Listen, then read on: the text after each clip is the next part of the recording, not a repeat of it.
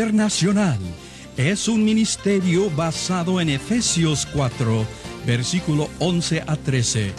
Y Jesús mismo constituyó a unos apóstoles, a otros profetas, a otros evangelistas y a otros pastores y maestros, a fin de perfeccionar a los santos para la obra del ministerio, para la edificación del cuerpo de Cristo, hasta que todos lleguemos a la unidad de la fe y del conocimiento del Hijo de Dios, a un varón perfecto, a la medida de la estatura de la plenitud de Cristo.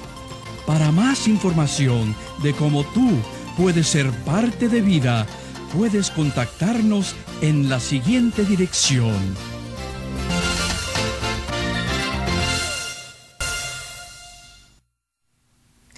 Entonces comprendemos que el líder no nace, sino que el líder, el líder tiene que ser desarrollado, tiene que ser ah, preparado, el líder tiene que comprender que tiene que ser fiel, tiene que aprender a ser fiel, tiene que entender cuáles son sus dones, sus capacidades, porque el don implica ministerio.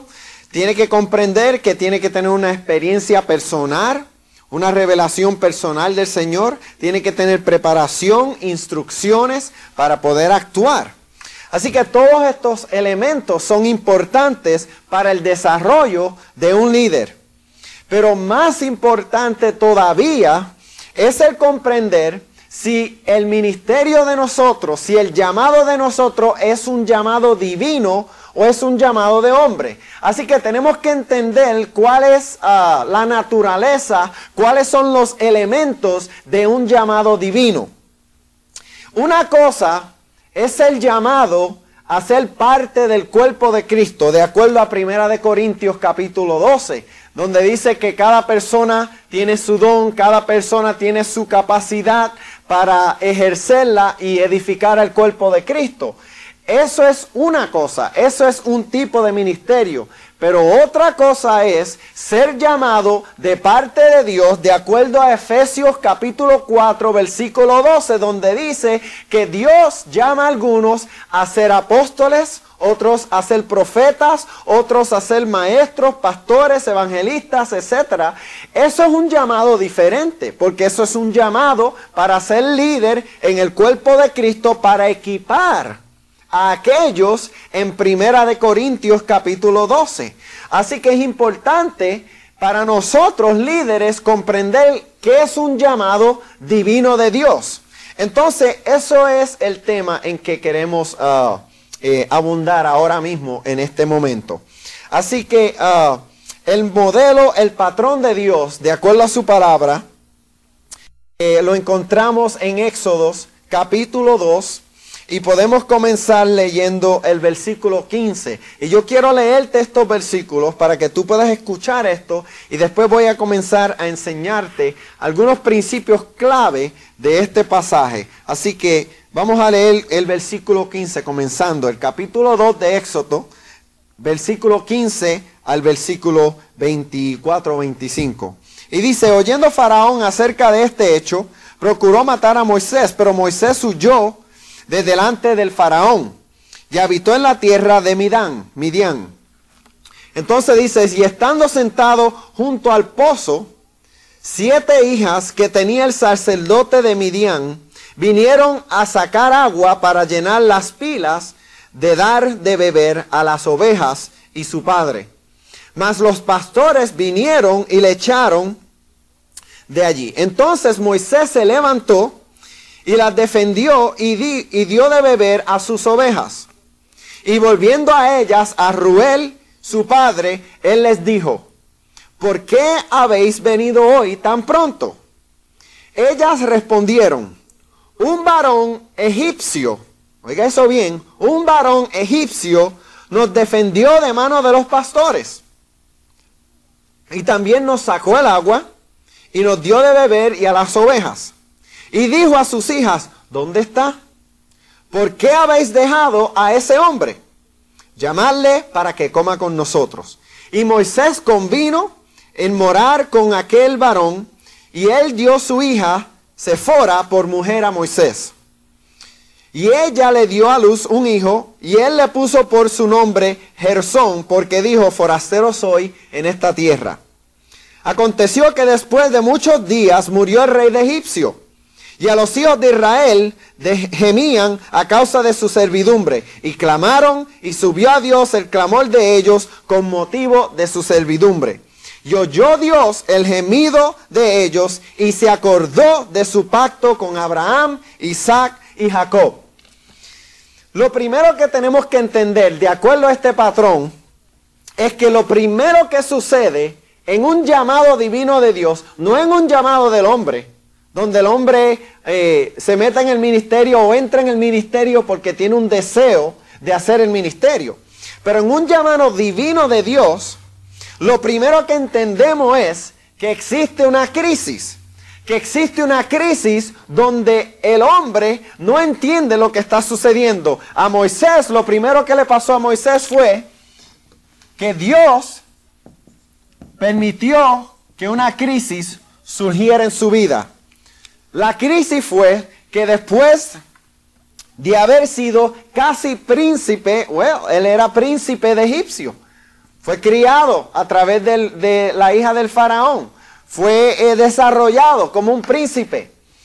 Pero ya siendo príncipe, ya tiene una crisis en su vida de identidad y tiene que salir de Egipto y tiene que irse a través del desierto y ahora tiene una crisis donde no sabe quién es, tiene que encontrar su propósito nuevamente, tiene que establecer su identidad y el primer paso de un llamado divino es que el hombre se encuentra en una crisis, en una crisis donde él tiene que desarrollar un propósito nuevo en su vida.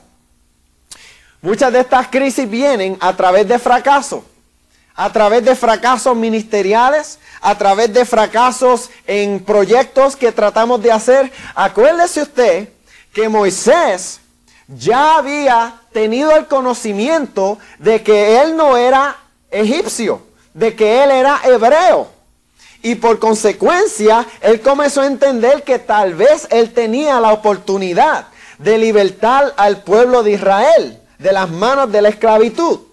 Por eso fue que él trató de tomar el ministerio en sus propias manos y mató al egipcio y tuvo que huir. En otras palabras, Moisés trató de comenzar el ministerio a través de sus propios esfuerzos, no a través del llamado de la preparación divina de Dios.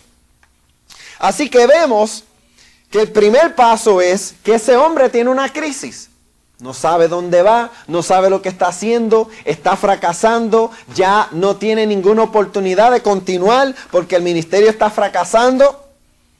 Pero luego vemos en el versículo 16, vemos a ese hombre sentado, sentado al lado del pozo.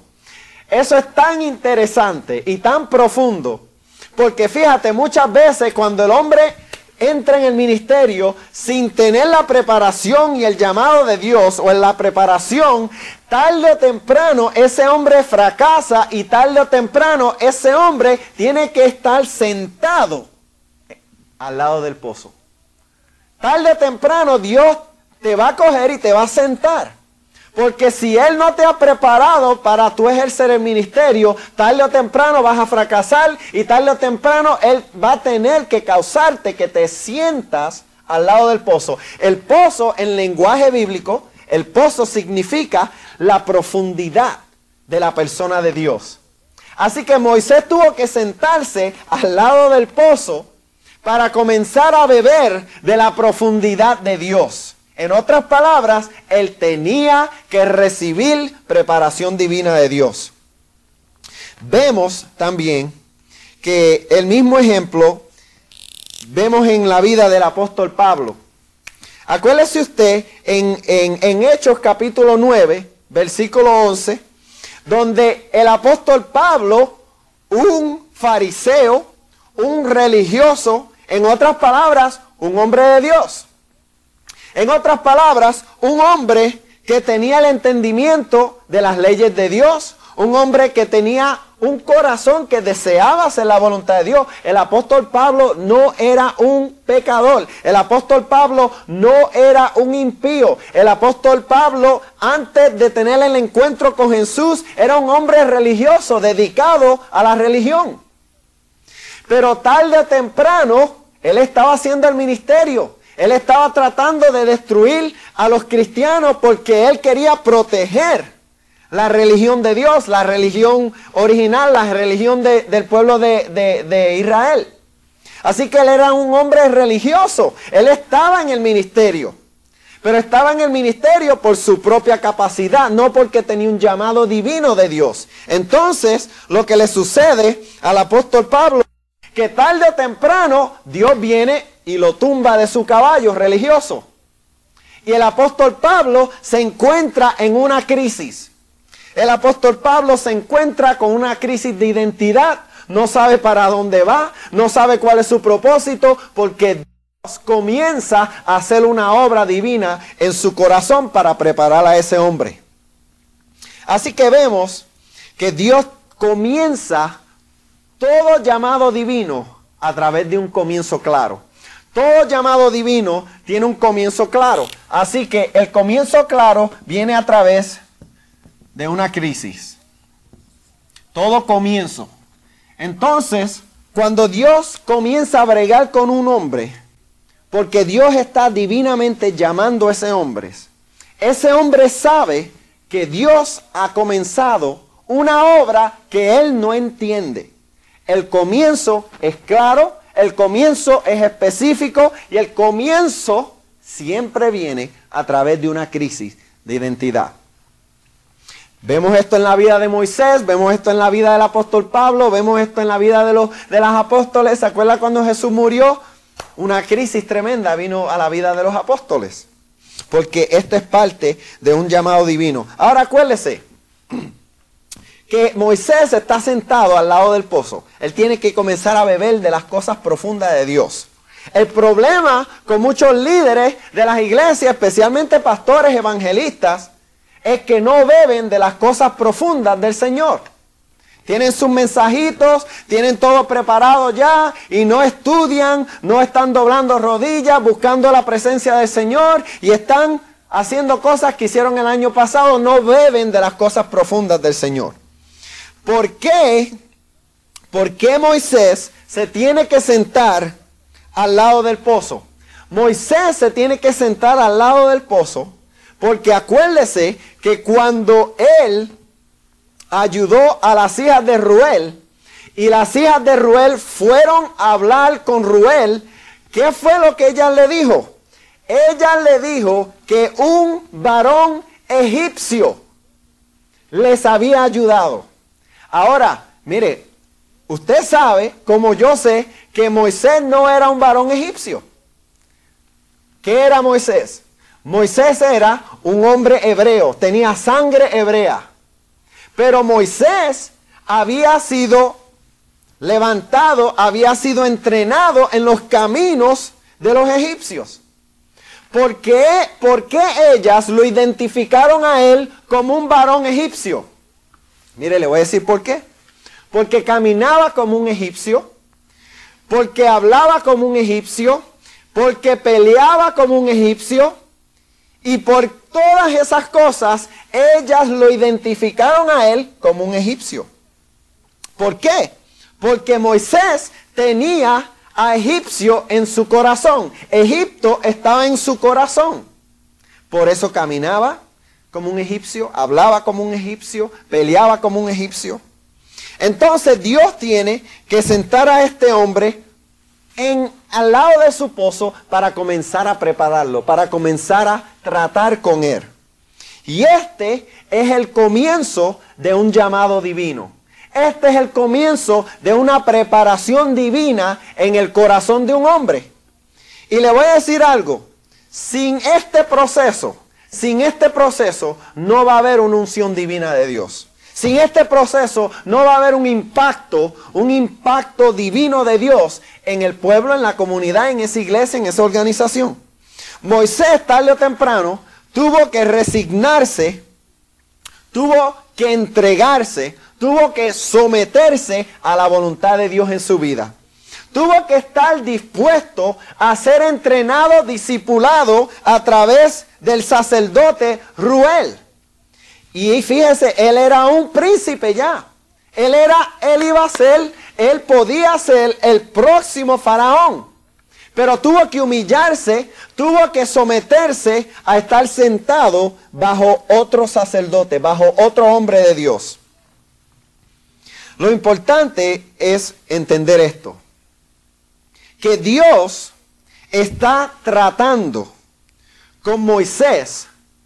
Dios tuvo que tratar con el apóstol Pablo para cambiar sus vidas antes, antes Fíjense que digo antes, antes de que ellos pudieran ser un siervo, un mensajero para servirle al Señor. Dios tiene, Dios tiene que cambiar al hombre antes de que ese hombre pueda ser usado por Dios para cambiar al mundo. Así que el primer paso, el primer elemento común o que claro que podemos ver en un llamado divino es que todo comienzo es claro. Y que todo claro comienzo viene a través de una crisis. El segundo paso que podemos ver a través de estos patrones que vemos en la Biblia, en la, vida de Moisés, en la vida de, David, en la vida del apóstol Pablo, es que revelación causa la diferencia total en un ministerio. Moisés tuvo una revelación personal de Dios, de la persona de Dios. Hay muchas personas que saben mucho acerca de Dios, pero no conocen a Dios mucho. Fíjense lo que pasa. Vemos aquí en el capítulo 3, comenzando con el versículo 2, dice, y se le apareció el ángel de Jehová a Moisés en ellas, en esas llamas de fuego en medio de una zarza. Y, y, él miró y vio que la zarza ardía en fuego y la zarza no se consumía. Entonces Moisés dijo, iré yo a ver esta grande visión porque causa la zarza no se quema. ¿Por qué causa la zarza no se quema? Entonces dice, viendo Jehová que él iba a ver, lo llamó Dios. Dios mismo lo llamó a él. No lo llamó otro pastor, no lo llamó otro amigo, Dios mismo llamó a Moisés. Entonces vemos que dice, de en medio de la zarza, dijo Dios. Dios ahora le está hablando directamente a Moisés. Dice, Moisés, Moisés. Y le respondió, heme aquí, Señor. Y dijo Dios, no te acerquéis, quita tus calzados y tus pies de tus pies, porque el lugar en que tú estás, tierra santa es. Y le dice Dios, yo soy. Ahí viene la revelación de la persona de Dios a ese hombre. Dice, yo soy el Dios de tu padre, Dios de Abraham, Dios de Isaac y Dios de Jacob. Entonces Moisés cubrió su rostro porque tuvo miedo de mirar a Dios. Usted se acuerda cuando Jesús tumbó a Pablo del caballo. Pablo dijo, Señor, Señor, ¿quién eres? Y Jesús le dijo, soy Jesús. ¿Por qué me persigues? Y vemos que Dios se le revela personalmente a ese hombre. Vemos que Dios le da una experiencia supernatural a ese hombre con su presencia. Y a través de esa revelación, esa experiencia, viene la revelación de la grandeza de Dios, del carácter de Dios, de la naturaleza de Dios. Y ese hombre conoce a Dios como pocas personas conocen a Dios. Porque ese hombre está siendo preparado para ser el representante de Dios aquí en esta tierra. Así que el segundo elemento que vemos es que en un llamado divino vemos que, número dos, la revelación de la persona de Dios. Dios, Dios se le revela personalmente a ese hombre para explicarle su naturaleza. La única razón por la cual Dios le dijo a Moisés que se quitara sus calzados porque la tierra donde él estaba era santa. No es porque la tierra, los pedazos de tierra eran santos. Son elementos naturales. No tienen una calidad, una cualidad de natural. No tienen una cualidad de, de santidad. No tienen una calidad moral o ética. Pero la única razón por la cual Dios le dijo a Moisés que se quitara sus calzados era porque la presencia de Dios consumía ese lugar. Y por la razón de que la presencia de Dios consumía ese lugar, por consecuencia, donde quiera que Jesús, eh, donde quiera que Moisés pisara, era lugar santo. ¿Por qué? Porque Dios es santo. Y lo que Dios consume será santo así que Dios le revela su santidad, le revela su naturaleza. El problema que tenemos hoy en día es que hay muchas personas, hay muchos pastores que están en el ministerio y han ido a la escuela, han ido a institutos bíblicos, tienen su bachillerato, tienen sus diplomas, pero no tienen un llamado divino no tienen una revelación, una experiencia supernatural con Dios. Dios no se les revela a ellos. Dios no le explica a ellos su naturaleza. Dios no le explica a ellos su forma de ser, su forma de obrar. Y no tienen un llamado divino porque no han sido preparados por Dios mismo se han educado mentalmente, intelectualmente, han adquirido conocimiento y eso es necesario, es importante, porque para adquirir sabiduría necesitamos conocimiento, pero mucho más importante que eso es obtener la preparación divina de Dios, es obtener el llamado divino, porque el llamado divino es el que puede y tiene el poder de transformar las vidas, de transformar comunidades y crear un impacto poderoso para la gloria de Dios. El, llamado, el que ha recibido un llamado divino, una preparación divina, sabe oír, sabe escuchar la voz de Dios. Sabe que Dios le puede hablar a él. Sabe que él puede esperar en el Señor y que Dios le va a hablar. Dios le va a dar dirección. Porque el que ha recibido preparación divina de Dios ha aprendido a escuchar la voz de Dios. Ahora vemos que el hombre que ha sido llamado divinamente de Dios es un hombre que es dirigido internamente. No es dirigido internamente porque es dirigido por su propio espíritu, pero es dirigido por el Espíritu de Dios que, está, que, que convive en su cuerpo. El hombre que recibe un llamado divino es el hombre que es dirigido internamente por el Espíritu de Dios en su vida. El hombre que tiene un llamado divino no está consultando con todo el mundo, con todo amigo, y él está preguntando a todo amigo, ¿qué debo de hacer? El hombre que recibe preparación divina, primeramente dobla sus rodillas, aunque sean horas, aunque tenga que orar por meses, aunque tenga que orar por años. Pero el hombre que tiene una preparación divina, dobla rodillas y espera hasta, que Dios se le revele y Dios le dé dirección. Porque él ha aprendido a escuchar la voz de Dios. Así que en el llamado divino hay un comienzo claro. Viene una crisis, Dios comienza a tratar con el hombre porque Dios tiene que cambiar a ese hombre. Mientras Dios está bregando, tratando con ese hombre, Dios viene y comienza a revelarse a ese hombre. Dios comienza a explicarle su naturaleza.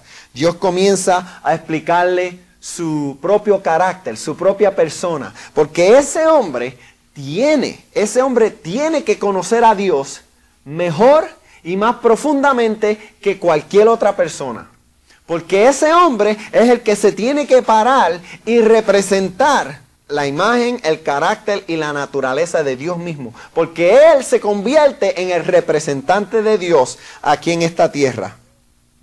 Vemos el tercer elemento en este llamado divino eh, que Dios a través del versículo del capítulo 3, versículo 16 versículo 20, 21, capítulo 4, versículo 8 al 9 y capítulo 4, versículo 15, vemos claramente que el tercer elemento de un llamado divino es que Dios viene y da un propósito, un propósito, propósito claro. Son instrucciones, instrucciones claras. Ese hombre, Dios, se le revela y le da instrucciones claras, específicas. Le dice exactamente lo que él tiene que hacer. El problema hoy en día es que hay mucha gente que no han sido preparados en un llamado divino y no tienen instrucciones específicas de parte de Dios. Entonces vemos Déjeme leerle algunos de estos versículos porque yo creo que son tan relevantes y nos enseñan tanto. Vemos aquí que dice, ve, Dios le está hablando a Moisés, dice, ve y reúne a los ancianos de Israel y diles, Jehová el Dios de vuestros padres, el Dios de Abraham, de Isaac, de Jacob, me apareció Ahí está la revelación personal. Diciendo, en verdad os he visitado y he visto lo que se os hace en Egipto. El Señor ya le había hablado a Moisés y le había dicho que él ha oído, escuchado el gemil de sus personas y que lo iba a enviar a él para libertar al pueblo de Israel. Dios le da instrucciones específicas a Moisés. Le dice, quiero que vayas a Egipto, quiero que hables con el faraón, quiero que le digas que deje a mi gente ir. Y le dice específicamente lo que tiene que decir, lo que tiene que hacer, quién tiene que llevar, con quién se tiene que ir. Le hasta le da a alguien para ayudarle que le dio a Aarón. Cuando Dios se le reveló cuando Jesús se le reveló a Pablo, le dijo exactamente lo que tenía que hacer. Cuando Jesús se le reveló y se le manifestó a los apóstoles, le dijo exactamente lo que ellos tenían que hacer. Porque esta es la naturaleza de un llamado divino. Dios está llamando a un hombre, escogiendo a un hombre y diciéndole al hombre, esto es lo que yo quiero que tú hagas. Yo quiero que me ayudes para hacer esta obra. Entonces vemos que Dios llama al hombre. El hombre se convierte en el ministerio. El hombre es la representación viva del propósito de Dios. Fíjate, entiende esto bien. Dios llama al hombre y hace una obra en el corazón de ese hombre primero. Luego Dios envía a ese hombre para hacer y proclamar la obra que Dios quiere hacer en la vida de otras personas. Mire, esto, esto es tan, tan interesante, tan tremendo. Fíjese, Moisés, aunque era hebreo, fue criado a través de las culturas y las costumbres de egipcio. Así que Moisés era en realidad un egipcio por causa de costumbres y tradiciones.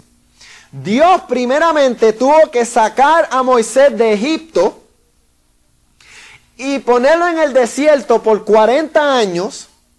¿Por qué? Porque le tenía que sacar a Egipto de su vida para cambiar su propia vida.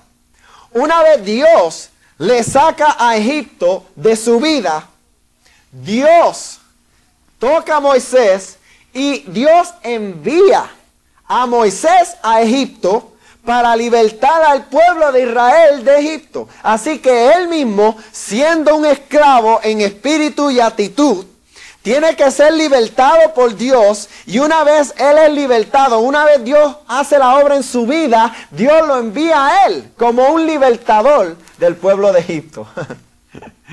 es tan tremendo. Y fíjese lo que Dios hace con el apóstol Pablo. ¿Se acuerda el apóstol Pablo? Un fariseo un religioso, un legalista. Dios viene y lo tumba de su caballo. Dios comienza a tratar con él. Dios comienza a cambiar a ese hombre. ¿Y qué es lo que Dios envía al apóstol Pablo a hacer? ¿Se acuerda usted? Dios envía al apóstol Pablo, un fariseo, era un fariseo, un religioso, un legalista. Dios envía al apóstol Pablo, ahora cambiado, a predicar un evangelio. Se salva a través de fe y de la gracia del Señor. Dios totalmente lo transformó a él. Y por causa de esa transformación, ahora él era una representación viva del mensaje de que Dios quería. Él era el testimonio de ese propio mensaje. Y ese es el llamado divino de Dios. Esa es parte de la obra del llamado de Dios. Dios transforma a ese hombre, entonces le dice a ese hombre, ahora ves y dile a ese pueblo lo que yo quiero hacer con ellos porque Él se convierte en el testimonio vivo de ese mensaje. Así que al que Dios llama, Dios da mensaje. El mensaje es un mensaje vivo. Es un mensaje que Dios no tiene que empujar a ese hombre, no tiene que sacrificar a ese hombre en el sentido de tanto estudio. El hombre sí tiene que estudiar, sí tiene que prepararse, pero el mensaje es un mensaje que ya es parte de su vida, porque surge a través de una obra, un tratado que Dios ha hecho con ese hombre. Este ministerio que surge a través de este llamado divino es el ministerio que tiene poder para cambiar las vidas. Mire, usted sabe y yo sé que hay muchos ministerios por ahí que estimulan, que lo entretienen, que lo inspiran, pero no lo cambian. Porque le falta el poder de ese llamado divino. Mucha gente están tan preocupados de tener credenciales, quieren tener licencias, quieren ser ordenados, quieren tener el papel que dicen yo soy un ministro. Pero los credenciales, las credenciales divinas, es la obra de Dios en la vida de ese hombre. Pero mire, acuérdese que no estamos hablando de la obra de salvación, porque todo el mundo tiene el derecho de ser salvo. Así que no estamos hablando de la obra de salvación, estamos hablando de una obra de preparación, de purificación en la vida de ese hombre para que ese hombre se convierta en el representante de Dios aquí en esta tierra. Así que estamos hablando de algo diferente. No estamos hablando de salvación. Estamos hablando de una preparación para un llamado. Muchos son llamados por sus propios deseos, por sus propios anhelos, por sus propios sueños. Muchos son, son llamados en su propia habilidad. Dicen yo sé cómo predicar, yo sé cómo administrar, así que yo voy a ser un pastor o voy a ser un evangelista. Muchos son llamados por sus propios deseos. Dicen, eso es lo que yo quiero hacer. Pero no son llamados por Dios. No son arrestados por el propósito de Dios mismo. Muchos, por eso es que fracasan. Porque no tienen ese llamado divino de Dios. Por eso es que están en el ministerio y año tras año, tras año, tras años, frustrado, sin progreso, sin la habilidad, sin el poder de echar la obra hacia adelante con un poder divino de Dios. Y les hace falta los frutos. No existen los frutos de un llamado de Dios. Así que, número uno, ¿será, nuestro, ¿será tu llamado un llamado divino o será tu llamado un llamado de hombres? Cuando tú decidiste entrar al ministerio o si estás pensando entrar en el ministerio, Pregúntate, ¿cuál fue el cambio? ¿Cuál fue la obra personal? ¿Cuál fue la crisis que yo tuve? ¿Cómo Dios me ha cambiado?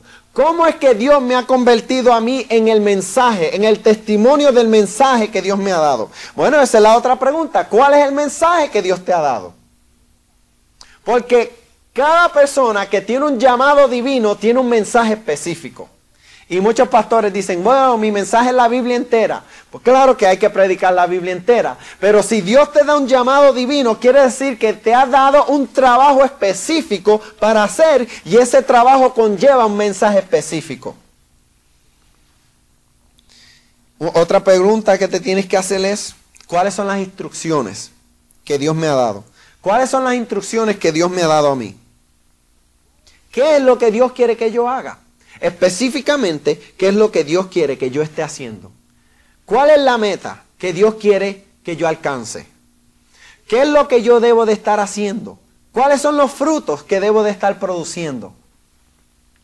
Porque el mensaje, el, llamado divino, tiene mensaje específico. Tiene unas metas específicas. Mi existir entonces se convierte en un existir con propósito. Un existir claro, un existir específico, porque cuando Dios escoge a un hombre, siempre Dios ha escogido a ese hombre porque hay un pueblo que necesita lo que ese hombre trae. El hombre existe por causa, por causa del pueblo y no el pueblo por causa de él. El pueblo es bendecido a través de la obra, a través de la obediencia de ese hombre. Cuando Dios envía a un hombre es porque ese pueblo está listo. Así que vemos que un llamado divino es diferente a un llamado del hombre.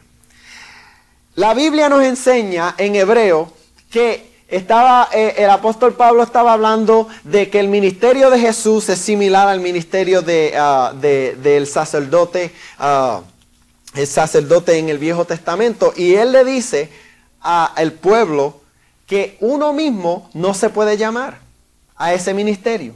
Uno no puede llamarse a sí mismo al ministerio. Quiere decir que nuestros antojos, ilusiones, sueños y ego tiene que ser echado a un lado y tenemos que esperar que Dios toque nuestras vidas para comenzar a atraernos a ese llamado. Y nuestro único propósito, cuando somos llamados a través de este llamado divino, es obedecer al Señor y hacer lo que Dios quiere. Porque es la obra de Dios y no es la obra de nosotros.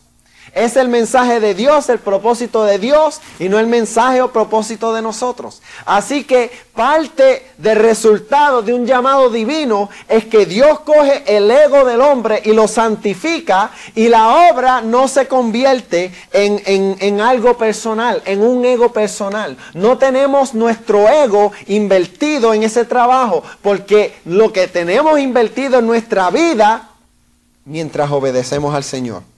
Así que el requisito primordial de un llamado divino es la obediencia, ser fiel al propósito de Dios, continuar haciendo la voluntad de Dios.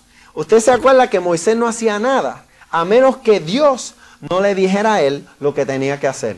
Así que el propósito primordial, una vez uno es llamado, una vez uno es preparado divinamente por Dios, nuestro propósito es obedecer escuchar, reconocer la voz de Dios y hacer lo que Dios nos diga. Tenemos que leer la palabra, estudiar la palabra y tenemos que ser dirigidos a través del Espíritu de Dios. Hay una diferencia increíble entre el llamado del hombre, de un hombre, y el llamado divino de Dios. Y yo espero que si tú, tú estás pensando en esto, que, que tú comprendas que es tan importante que tú tengas un llamado divino. Y si tú eres pastor y no tienes un llamado divino, lo que tienes que hacer es doblar rodillas, buscar la presencia del Señor y pedirle a Dios que se te revele, pedirle que se te revele y que te dé instrucciones, que te diga lo que Él quiere que tú hagas, pero tú tienes que dejar de perder tiempo y arrodillarte, buscar la presencia del Señor y buscar que Dios te dé dirección en respecto a lo que Él quiere que tú estés haciendo. Porque si no tienes un llamado divino, estás operando como las personas en Primera de Corintios capítulo 12. Estás operando a través de tu don y tu capacidad, pero no estás operando en un llamado divino. Y la obra de Dios va a sufrir a través de eso. Así que el llamado divino es algo que Dios hace en la vida de las personas. Tú no lo puedes hacer en tu vida, yo no lo puedo hacer por ti, yo no te puedo ayudar en eso. Lo único que podemos hacer es darte el conocimiento, darte las ideas para que tú comprendas si lo tienes o no. Pero una vez recibes ese llamado, tendrás el poder, la habilidad de cambiar las vidas de las personas a través del poder que Dios deposita en ti. Esa es la diferencia entre el llamado divino y el llamado de un hombre. Esperamos en Dios que tú recibas ese llamado divino de Dios para que tú puedas ser una influencia en tu comunidad, en tu iglesia y en tu familia. Les habla su hermano y amigo Lee Short, fundador del Ministerio Vida Internacional. Nuestro deseo es el de capacitar obreros para la obra del Señor. Si necesitas más información acerca de más cursos y su costo, escríbenos a la dirección en la pantalla. Dios le bendiga.